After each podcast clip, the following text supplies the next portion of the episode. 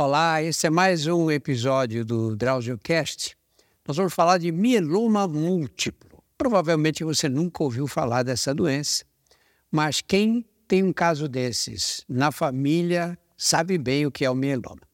É uma doença insidiosa.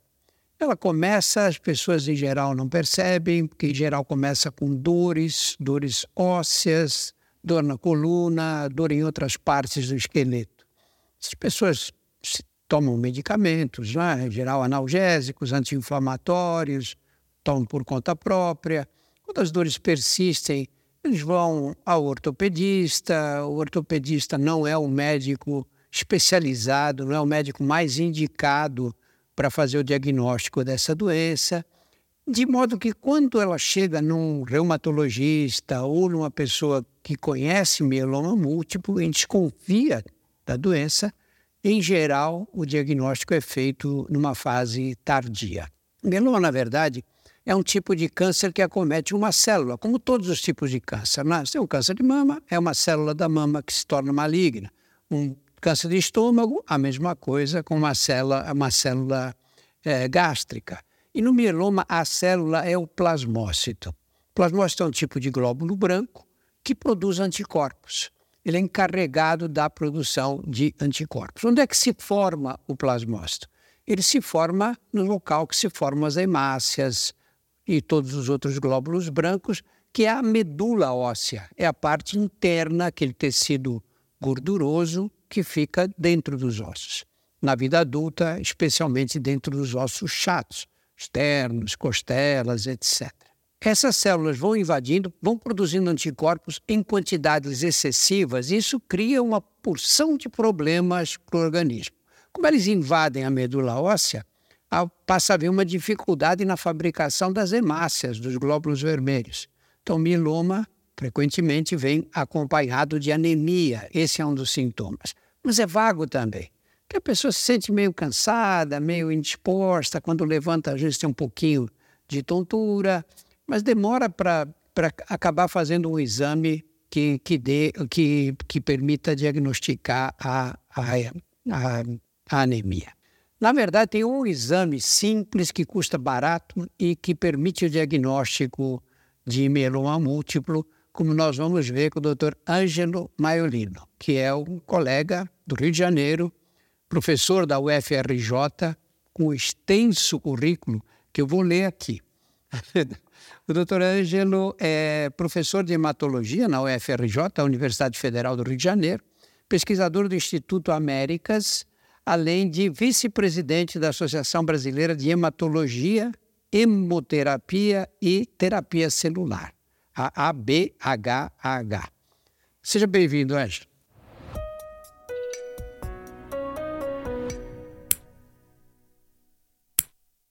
Drauzio, obrigado pelo convite. Um prazer estar aqui conversando com você sobre mieloma múltiplo, né? Como você muito bem definiu e explicou, é um tipo de câncer, né? Um tipo de câncer bastante raro, ele corresponde aí a 1% de todos os tipos de câncer e muitas vezes é, tem essa dificuldade diagnóstica, né? Dor nas costas, por exemplo, é uma manifestação clínica muito comum e o mieloma ele afeta mais pacientes mais idosos, né?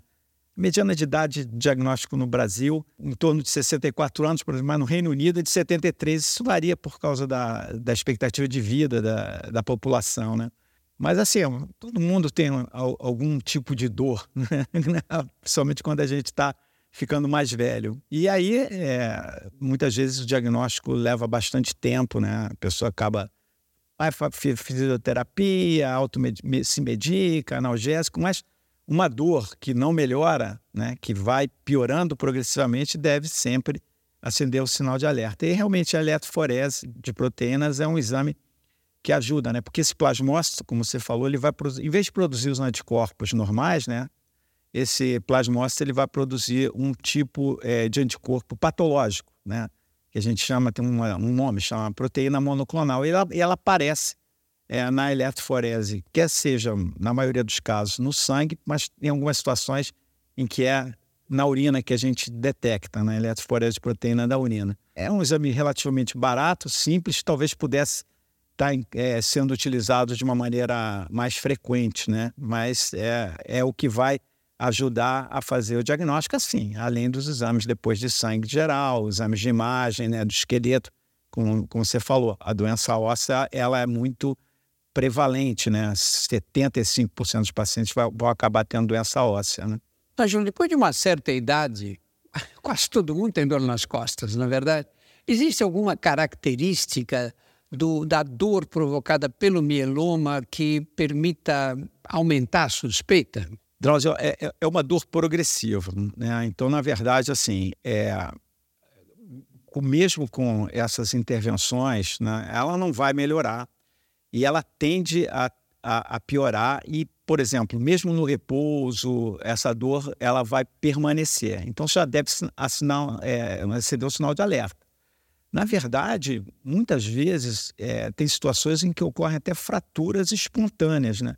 Algumas coisas assim que eu já vi na minha prática, banais, podem ocasionar uma fratura. Eu tinha um caso recente, estava é, andando com o cachorro na, na rua, o cachorro puxou um pouquinho para o lado e fraturou, fraturou o braço. Eu me lembro um caso, um paciente que foi pegar a mala no aeroporto, assim, no chão também apresentou uma fratura patológica. Então, é uma situação assim que não, a gente não deve chegar esse, é, deixar chegar a esse ponto, né? Porque imagina o grau de lesão óssea que esse paciente está apresentando. Então, uma dor que persiste por um a três meses e que não está melhorando, é melhor procurar um médico. E você, quando recebe um caso desses, alguém com uma dor assim, e um colega que examinou, ficou meio desconfiado, encaminhou para você, que, que você faz para chegar ao diagnóstico de certeza? Os exames complementares assim mais importantes, a gente faz claramente o hemograma. É, é muito importante avaliar a função renal, porque 30% dos casos de mieloma, mesmo no diagnóstico, podem ter um quadro de insuficiência renal. Essa proteína ela pode, de alguma forma, causar um, um entupimento, vamos chamar assim, do rim, com um processo inflamatório. Então, o exame de avaliação da função renal, que é a creatinina, então é bastante importante. É, outro exame importante a se fazer é o cálcio, porque é, o cálcio, tendo doença óssea, tendo destruição óssea, o cálcio pode estar bastante elevado, né? então isso é um outro exame importante. E daí a gente faz é, a, a eletroforese para buscar a presença dessa proteína alterada, desse anticorpo alterado, quer seja no sangue, quer seja na urina. Além da eletroforese, tem outros exames mais sofisticados, né? Que para buscar a presença dessa proteína, um chamado imunofixação, o outro chamado dosagem de cadeia leve. Então, esse conjunto de exames que a gente é, é, preconiza assim. Né? Outra coisa é fazer a avaliação é, é, do esqueleto. Isso é outro exame bastante importante, porque, como eu falei, né, mais de 70% dos pacientes têm doença óssea e a gente tem que ver é, é, se tem a presença dessas lesões, que são lesões destrutivas do osso, que a gente chama de lesão lítica, né? destruição óssea. Né? Então, o raio-x de esqueleto funciona, mas ele não é tão sensível quanto são os exames mais modernos assim de imagem, né? que é a tomografia computadorizada de corpo inteiro, a ressonância de corpo inteiro e, eventualmente, até o, o PET-CT. Né? Então, assim, Hoje a gente pede mais esses exames de imagem do que propriamente a, o raio-x simples de esqueleto, né? Eles são mais, mais sensíveis e até mais simples de serem executados, né? Estava falando, eu estava lembrando de um caso que eu tive pouco tempo atrás, uns dois anos ou três. Hoje tem médicos que exageram nos pedidos é de exame, né? Eles vão pondo o xizinho na frente dos exames, é. eles fazem 50, 60. Eu recebi um caso uma vez um doente tinha mais de 80 Meu exames Deus. de laboratório. E recebi uma vez também um paciente assim, que tinha uma dor na coluna, uma dor estranha, que estava ficando pior, e procurou um desses é, clínicos é, que são que gostam de pedir exame. Uhum. Ele tinha uns 50 exames. Só não tinha eletroforese de proteína. Tem que lembrar ele de colocar. É, né? tinha exame de tem é. ideia para que serve para dosagem de antimônio. Eu nem sabia que se fazia essa Bom, dosagem. Nem antimônio também. Pois aí não tinha eletroforese, que é o, é. Que, é o que fazia o diagnóstico. Né? simples, né, Drauzio? A gente estava até conversando anteriormente, às vezes o problema no, no sistema único de saúde, né? É, muitas vezes não tem eletroforese, o que é uma situação absolutamente inaceitável. Às vezes tem até o equipamento, enfim, mas o equipamento quebra, ou então não tem o material para fazer o exame, não né? um exame antigo, já 60, 70 anos já existe eletroforese. É um problema, porque a gente, no caso, não consegue nem é, fazer o diagnóstico, né? Pode ter um paciente com alta suspeita e muitas vezes não consegue também acompanhar, porque a eletroforese também é importante para acompanhar o tratamento, para ver se o paciente está respondendo aquele tratamento ou não, né?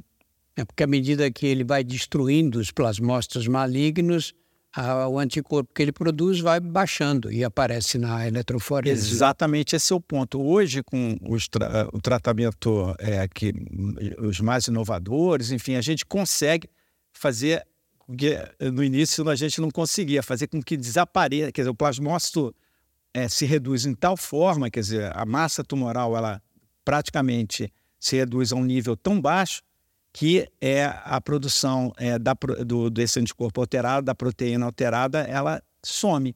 Então, some nesses exames, na eletroforese, no outro mais sensível, que é a imunofixação, a gente chama isso de uma resposta completa.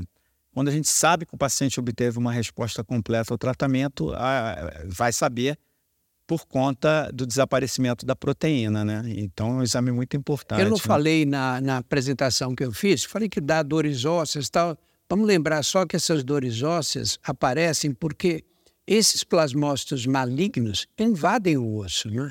Então, se você coloca ali, um, faz uma biópsia, tira um fragmento do osso comprometido, aparecem os plasmócitos naquele local. Estão crescendo no lugar errado. Né? E eles têm um processo é, de estimular é, também uma, a, a, célula, né?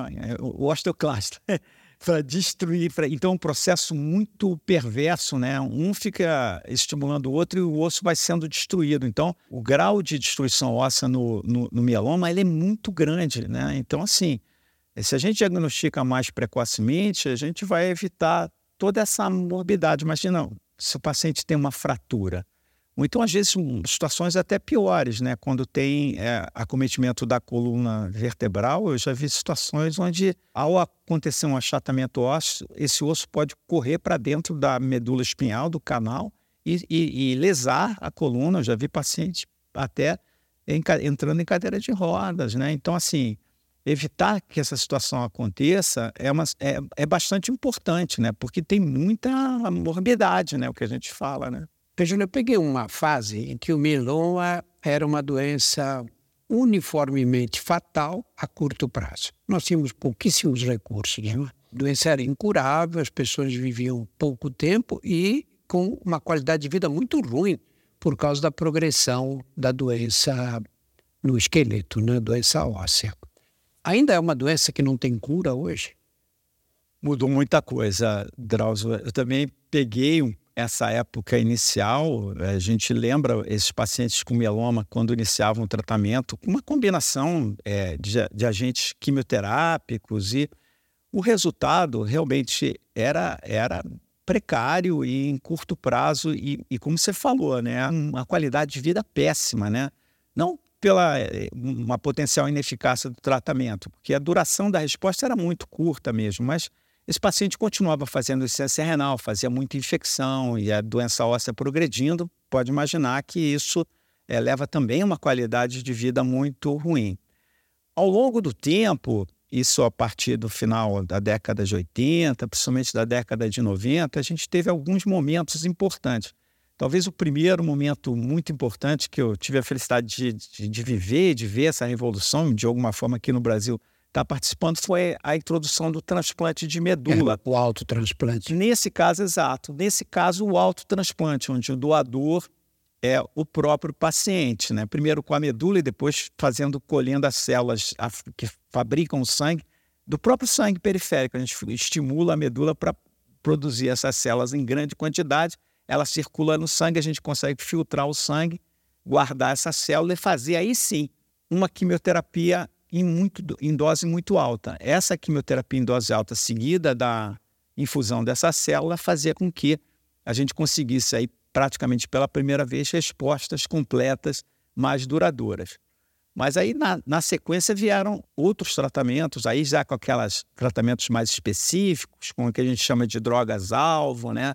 É, drogas que mexem no sistema imune, anticorpos monoclonais e com a introdução dessas novas classes, né, é, realmente a gente conseguiu é, uma maior frequência dessas respostas completas e a duração dessas respostas, mais importante ainda, foram mais prolongadas. Então, é, essa revolução é uma revolução que vem em curso, né? Então, o, tiveram várias incorporações dessas novas tecnologias é, é, no tratamento do mieloma, particularmente utilizando é, essas classes em combinação, tanto no início do tratamento quanto na volta da doença. Então, é, isso, isso é, um, é um conceito muito importante.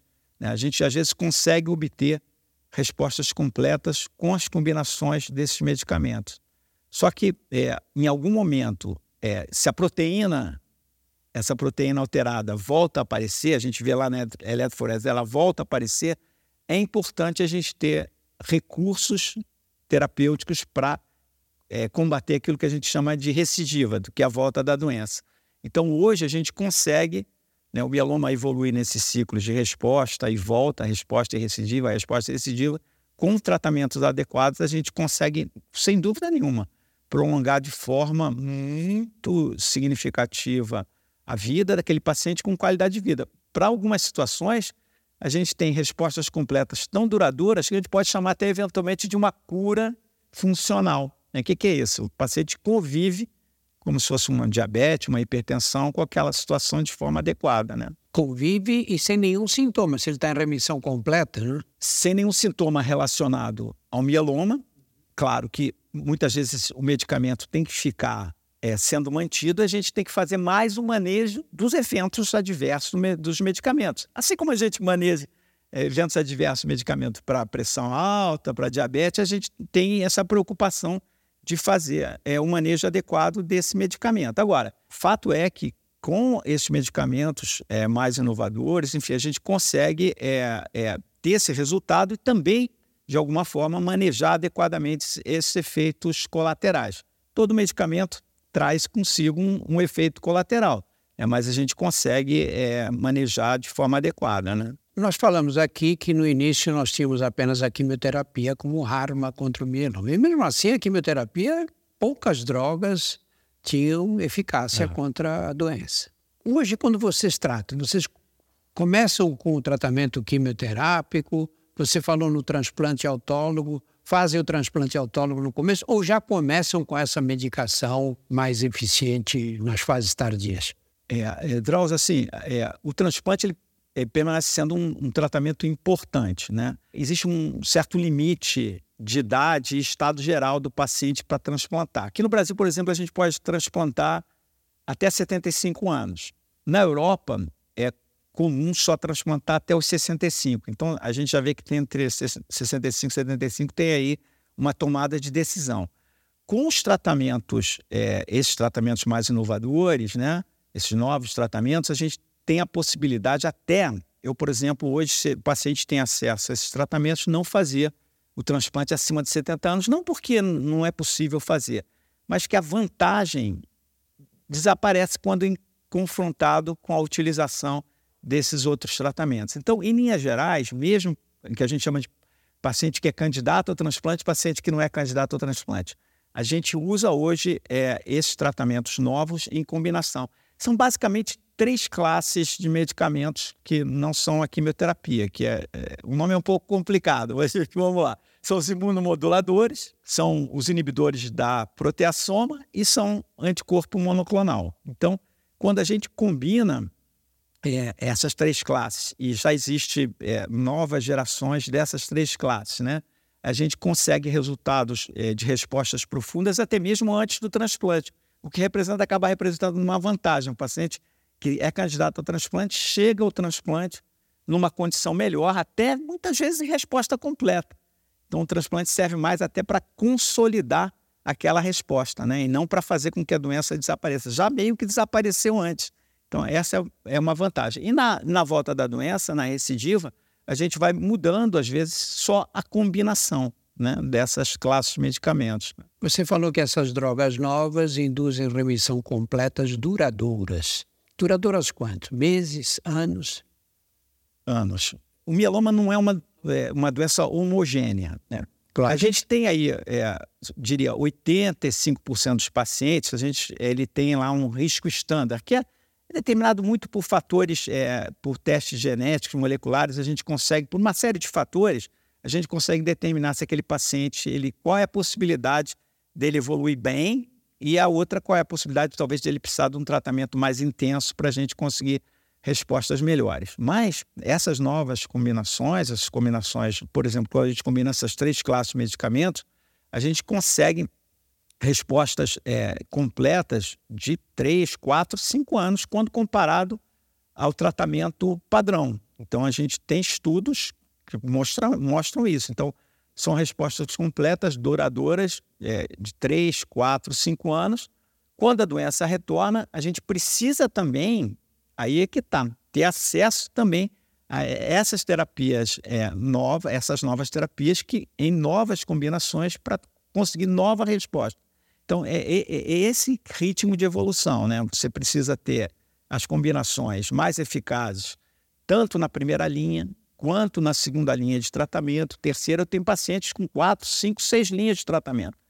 Então, assim, se você tem tratamentos eficazes, você consegue realmente prolongar e aí talvez atingir isso que a gente está falando de um, poten um potencial cura funcional, né? Nós temos hoje um problema muito sério com o tratamento, não só do mieloma, mas com o de muitas outras doenças malignas, de drogas novas, uma eficácia comprovada, e, mas com uma dificuldade, que é o custo dessas drogas. Né? A que preço nós pagamos para obter essas drogas é, em função de toda a tecnologia necessária. Os pacientes que têm direito a, ao SUS, são mais de 70% da população brasileira, têm acesso a esses medicamentos? Focando no mieloma, que pode ser um exemplo até para outras condições, né, outras, é, outros tipos de câncer. Né? É, no mieloma, existe uma diferença muito grande em relação à questão do acesso, quando a gente compara o sistema público e o, sistema privado. No acesso ao sistema privado, os pacientes têm é, é, a possibilidade de fazer realmente essas combinações utilizando é, os imunomoduladores, mais de três tipos de inibidor de proteasoma, esses anticorpos monoclonais. Então, o paciente tem acesso, tanto na primeira linha quanto nas linhas de tratamento subsequente, a esse tipo de tratamento. Para o sistema Único de Saúde, é, as incorporações para o mieloma levaram anos. O primeiro inibidor de proteasoma que foi incorporado à Conitec, né, que foi o bortezomib, isso aconteceu há três anos atrás, entendeu? Então, assim, já tinha uma aprovação regulatória de praticamente 15 anos. Então, existe um, um atraso muito grande nessas incorporações. Então, a gente tem é, é, trabalhado nesse sentido você falou, eu sou vice-presidente da BHH, mas eu tenho orgulho de ter montado, criado um comitê de acesso a medicamentos dentro da nossa sociedade, né? Então a gente tem também um programa na BHH, chama um programa de equidade. A gente depois do comitê de acesso, a gente criou esse, um comitê mesmo de equidade, porque a gente considera fundamental tentar equilibrar os dois sistemas. Quer dizer, é essa diferença de acesso isso significa é, uma menor probabilidade, sem dúvida nenhuma, para o paciente que está restrito ao SUS de ter uma sobrevida igual ao do sistema privado. E a gente considera, nós como médicos, consideramos isso uma, um fato absolutamente inaceitável. Claro. Então a gente entende as questões de impacto orçamentário, entendemos todo, todas as questões relacionadas, como você colocou bem, de custo e tudo mais.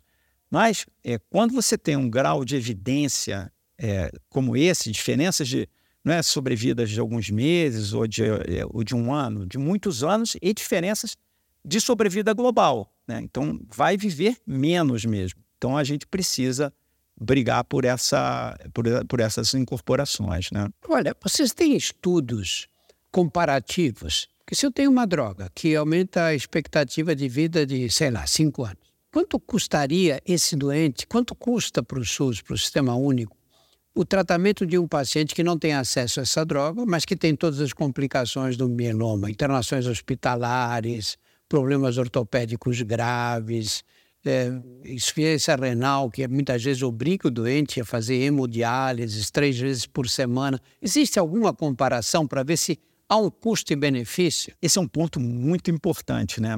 Geralmente, é, essas condições, às vezes, não são, são desprezadas nessas análises econômicas. E tudo isso que, você falou é fato. Esses pacientes, eles complicam muito mais. Muitos vão para hemodiálise, ninguém avalia o custo infecção de repetição, a repetição dos tratamentos, né? Então você acaba tendo que fazer repetir essas linhas de tratamento é, com pouca eficácia. Então isso acaba gerando, um, é, sem dúvida, um custo para o sistema significativo, mas geralmente isso não é adequadamente analisado. Né? A gente tem análise é, de, de, qualidade de vida, de quali, né, como se diz na, nas análises farmacoeconômicas, que mostram que a, a, a, incorporação de alguns desses medicamentos, de anticorpos monoclonais, de algum tipo de imunomodulador, ele é, é, é custo-benefício, ele é favorável, sem levar tanto ainda em conta todas essas questões que você muito bem colocou, né? Imagina um paciente que chega com uma, com uma lesão de coluna, chega plégico já, que, com, com essência renal, que vai para hemodiálise, que faz três, quatro infecções por ano, quanto isso gerou também para o sistema. Então, assim, Tratamentos eficazes sempre é, vão ter uma vantagem, tanto, tanto para o paciente quanto para o próprio sistema de saúde. Né? E no caso dos planos de saúde? O acesso é mais fácil, é complicado também? É, eu tenho que dizer assim, que as, as aprovações regulatórias no Brasil estão, nos últimos anos, estão indo num ritmo bem satisfatório. Alguns medicamentos são aprovados com, com, com, muita celeridade. Né? Em relação aos planos de saúde, é, a gente sabe que não existe um. os planos de saúde são muito diversos no claro. Brasil, né? É. Então tem essa questão.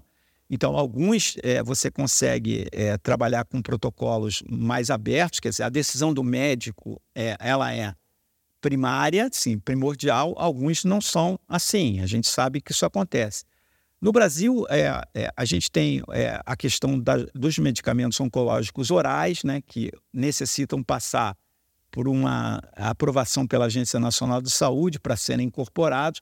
Mas, assim, em linhas gerais, é, há uma diferença muito grande entre o sistema privado e o público. Né? Então, eu acho que esse trabalho que, por exemplo, nós na BHH estamos fazendo em relação à equidade, ele hoje, eu digo assim, ocupa o centro de um, uma das nossas principais linhas de ação. Porque realmente não é só no mieloma, é claro, em linfoma, leucemia linfóide crônica, existem diferenças muito significativas do acesso ao tratamento nas duas, nas duas esferas de saúde. Lembrando que o, o, Brasil tem um sistema único de saúde, né? Pois é. é. Esse é o ponto, né? A saúde complementar é complementar. Então, esses sistemas deveriam, sem dúvida nenhuma, ser um pouco mais equilibrados, né? Você vê uma perspectiva de dessa situação mudar no sistema único? Eu, eu vejo. Eu tenho uma tendência a ser um pouco mais otimista e entender um pouco que a gente está tentando trabalhar. É, é, em, eu acredito assim, por exemplo, a gente conversou antes sobre o Programa Nacional do, do, de HIV, que você teve uma participação determinante ali na década de 80, né? A gente sabe que o Programa Nacional de AIDS, o Programa Nacional de Vacinação, o de hepatite, ligados ao Ministério da Saúde, eles funcionam muito bem, muito bem. Todos têm problema. O próprio Sistema Nacional de Transplantes funciona muito bem. O que a gente acha que tem que acontecer, hoje o câncer é, é a segunda causa de morte no Brasil, em vários, em vários municípios, estados, é até a primeira, né? Então a gente precisa ter um programa nacional de oncologia. A gente tem trabalhado não só pela BHH, mas junto com a Sociedade Brasileira de Oncologia Clínica e junto mesmo, ao, principalmente ao legislativo, hoje, a Frente Nacional de Combate ao Câncer, para tentar realmente criar um programa nacional de oncologia com financiamento apropriado para oncologia. Quer dizer, a gente vai precisar ter um financiamento diferenciado. E existe esse desafio. A gente sabe que a incorporação dessas novas tecnologias acrescentam uma discussão orçamentária importante no país, mas essa discussão tem que ser feita. E eu acho que, assim, só um programa nacional de oncologia, nos moldes desses que eu citei, que são um sucesso, o Brasil é um exemplo, né? Na, na vacinação, no, no, HIV, então, no próprio Programa Nacional de Transplante, Sistema Nacional de Transplante, a gente precisa criar um modelo semelhante para a oncologia. Para a gente encerrar, como é que você vê o futuro? Você acha que nós vamos chegar assim a curto prazo em medicamentos que vão mesmo curar definitivamente o, o mieloma? Eu acredito que sim. Como eu falei assim, a gente já tem essa perspectiva nessas combinações mais inovadoras de ter uma, uma, uma cura funcional. Então, se a gente pensar nisso, o paciente que é diagnosticado hoje, enfim, aos 75 anos com mieloma, hoje ele tem acesso a tratamentos melhores e ele vai ficar igual à própria expectativa de vida né, é, daquele, daquele paciente.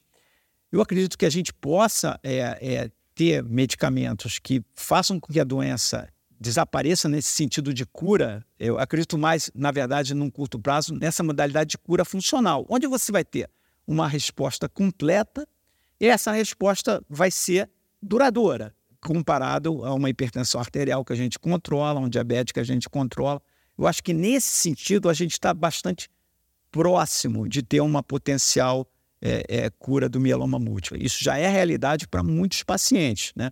Que a gente espera é que a gente possa, com o acesso a esses tratamentos novos, inovadores, até ampliar é, essa perspectiva para a maioria dos pacientes. Existe um grupo de pacientes onde o desafio é maior, né, onde esses tratamentos é, é, assim mais intensos e novos tratamentos precisam ser desenvolvidos, estão sendo desenvolvidos, mas eu acho que para a maioria dos pacientes a gente pode, desses 5, 10 anos que vem por aí, acreditar nesse processo, pelo menos uma cura funcional. Ângelo, e de que forma a sociedade pode contribuir para que os pacientes com mieloma múltiplo tenham acesso a esses novos tratamentos? Como sociedade médica, a, a gente tem trabalhado bastante, particularmente nessa questão da equidade, da incorporação é, desses novos medicamentos no SUS, para buscar esse equilíbrio, né? Então, a, a BHH ela tem sub, feito submissões à Conitec, que é a, a agência que, que trabalha na incorporação é, dos medicamentos ao Sistema Único de Saúde, e a gente faz essas submissões. Depois da, da submissão inicial, existe um processo que é chamada consulta pública, e aí é um momento importante que toda a sociedade pode participar. Né? Ah, no próprio site da Conitec, você tem acesso lá ao formulário e você se cadastra e você consegue entrar nessa consulta pública. Esse é um instrumento muito importante de participação social.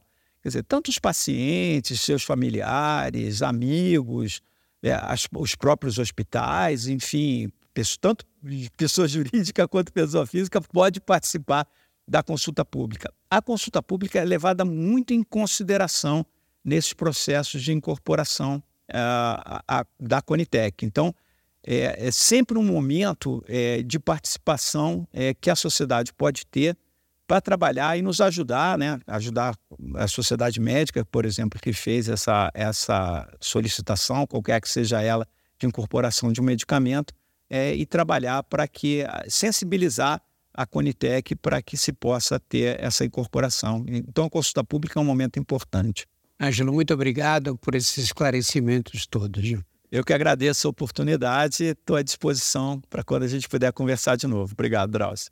Olha, então você que tem uma dorzinha óssea que vem, que está aumentando, está ficando cada vez mais forte, aquela que você toma um anti-inflamatório, ela melhora, mas não passa, acabou o efeito do anti-inflamatório, ela vem mais forte, procura assistência médica, porque o diagnóstico de mieloma será fundamental que seja precoce que você, quanto mais tarde é feito o diagnóstico, como em outros tipos de câncer, mais difícil o tratamento, mais agressivo ele tem que ser.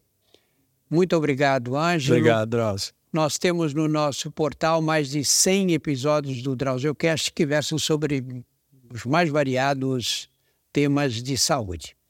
É, veja também os nossos podcasts, o Porquê Dói, o Saúde Sem Tabu e outras histórias. Todos estão disponíveis nos agregadores e no YouTube. Esse é mais um episódio do DrauzioCast. A conversa de hoje com o Dr. Ângelo Maioli contou com o apoio da farmacêutica Janssen.